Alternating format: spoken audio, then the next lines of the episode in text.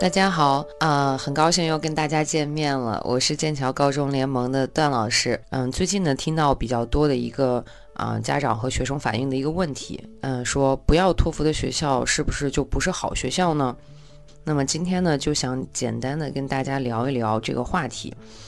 嗯，首先呢，嗯，我想让大家了解一下，就是托福成绩在申请美高时，它到底有多大的作用呢？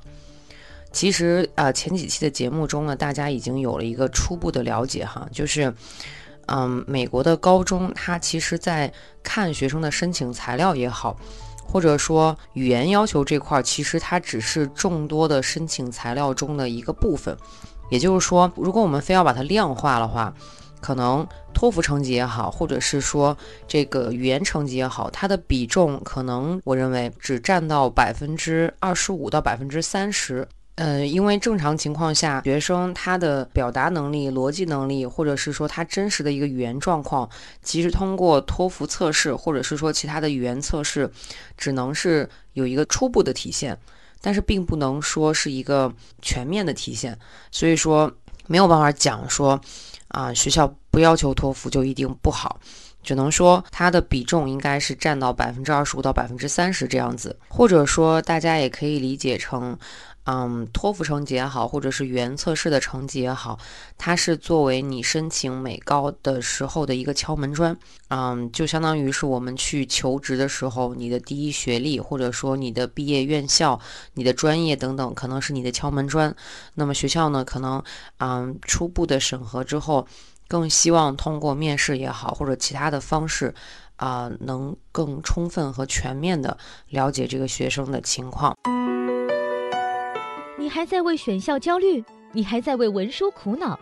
爆米花留学工作室二零一八年申请开始招生，从业十年以上的留学导师全程亲自办理，贴身指导，帮你成功迈入国外名校。联系我们，请关注微信公众号“留学爆米花”。那么就又有家长会问了，说，那是不是这么说的话，是不是所有的美高都需要提供托福成绩呢？答案当然是否定的，因为。嗯，很多接触过，或者是说他接收过，嗯，就是美高学生也好，或者说他做这个国际教育的学校呢，他其实也非常的了解，就是托福考试也好，或者是说任何一个考试，它其实只是检验学生，嗯，以前的一个积累的一个呃这个情况，并不能说。啊，完全体现出来，或者说完全指向学生未来可能发展的这个方向啊，不是所有的美高都会需要学生提供托福成绩。你像前两期的节目中，我们也提到，有一些学校它可能就可以接受，比如说像 SLAP 测试呀、小托福测试呀、ITAP 测试呀，这都是可能的。并且呢，很多的美高呢，他也知道，像现在很多的语培机构也好，或者是说学生，他如果在就是托福考试这块儿啊下一些功夫去突击一下，嗯，成绩也会比较凸显。但是可能在表达方面，或者说其他方面也会有一定的欠缺，所以说他不一定会把托福成绩作为唯一的这个衡量标准，或者说唯一的这个卡的非常死的。嗯，但是嗯，还是回到我们说的那个老话题，就是它是你的一个敲门砖。就是说，有些学校他会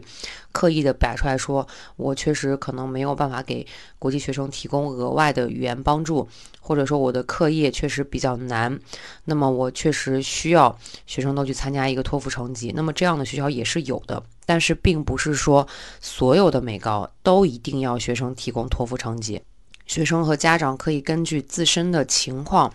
还有自己即将想要申请的这个学校的一个语言要求，然后来做一个充分跟慎重的一个准备工作。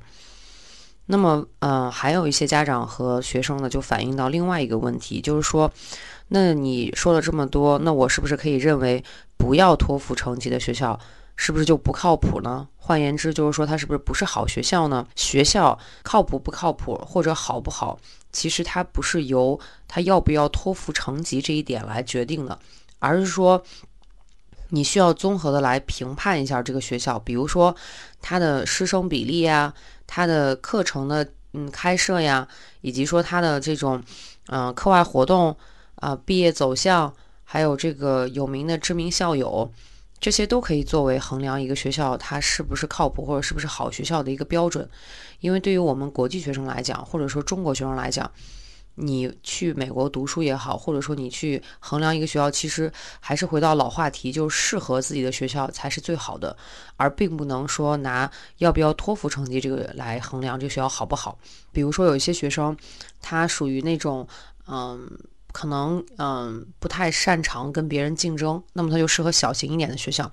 小型一点的学校可能师生比例就会低一些，老师对学生的关注度也高，他们学校的给学生提供的这种帮助也多。那么他可能就不要托福成绩，但是呢，他可以给国际学生提供很强或者是很有力的这个语言辅导。那你也不能说他不要托福就不是一个好学校，只能说适合自己学生的和跟自己学生目前状况匹配的，其实就是最合适和最好的学校。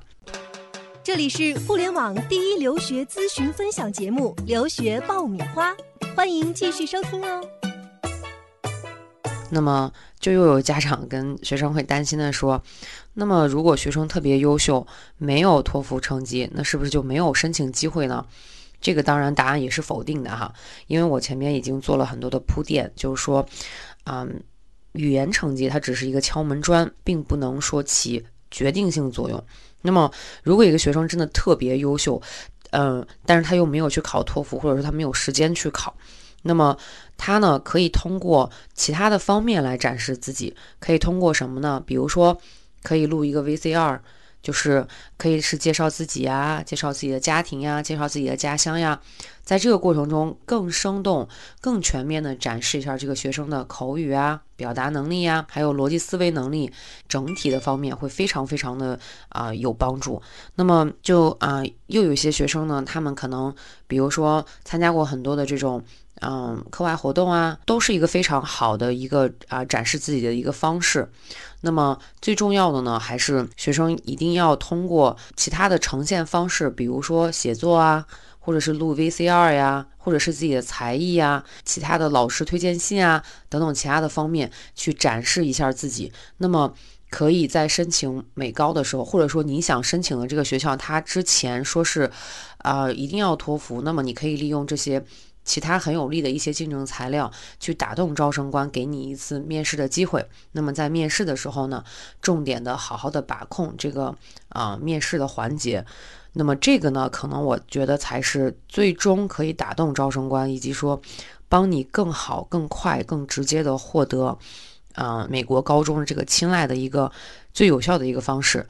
美国的学校其实跟中国的学校也一样，就是说他们不希望说把呃优秀的人才给埋没了，所以说他们其实是非常的啊友好，然后开放，也是非常的有包容性。就是说你可能在这方面如果你欠缺的话，你可以在其他的方面做一个补充。当然，啊学生在准备材料也好，或者说。凸显自己的特点这块儿就显得非常的重要，就是说千万不要让自己的申请材料在众多的申请者之中显得有点千篇一律，一定要让自己显得比较 unique 一点，也就是说啊独特一点。嗯，希望今天以上的分享呢对各位学生和家长有所帮助，谢谢。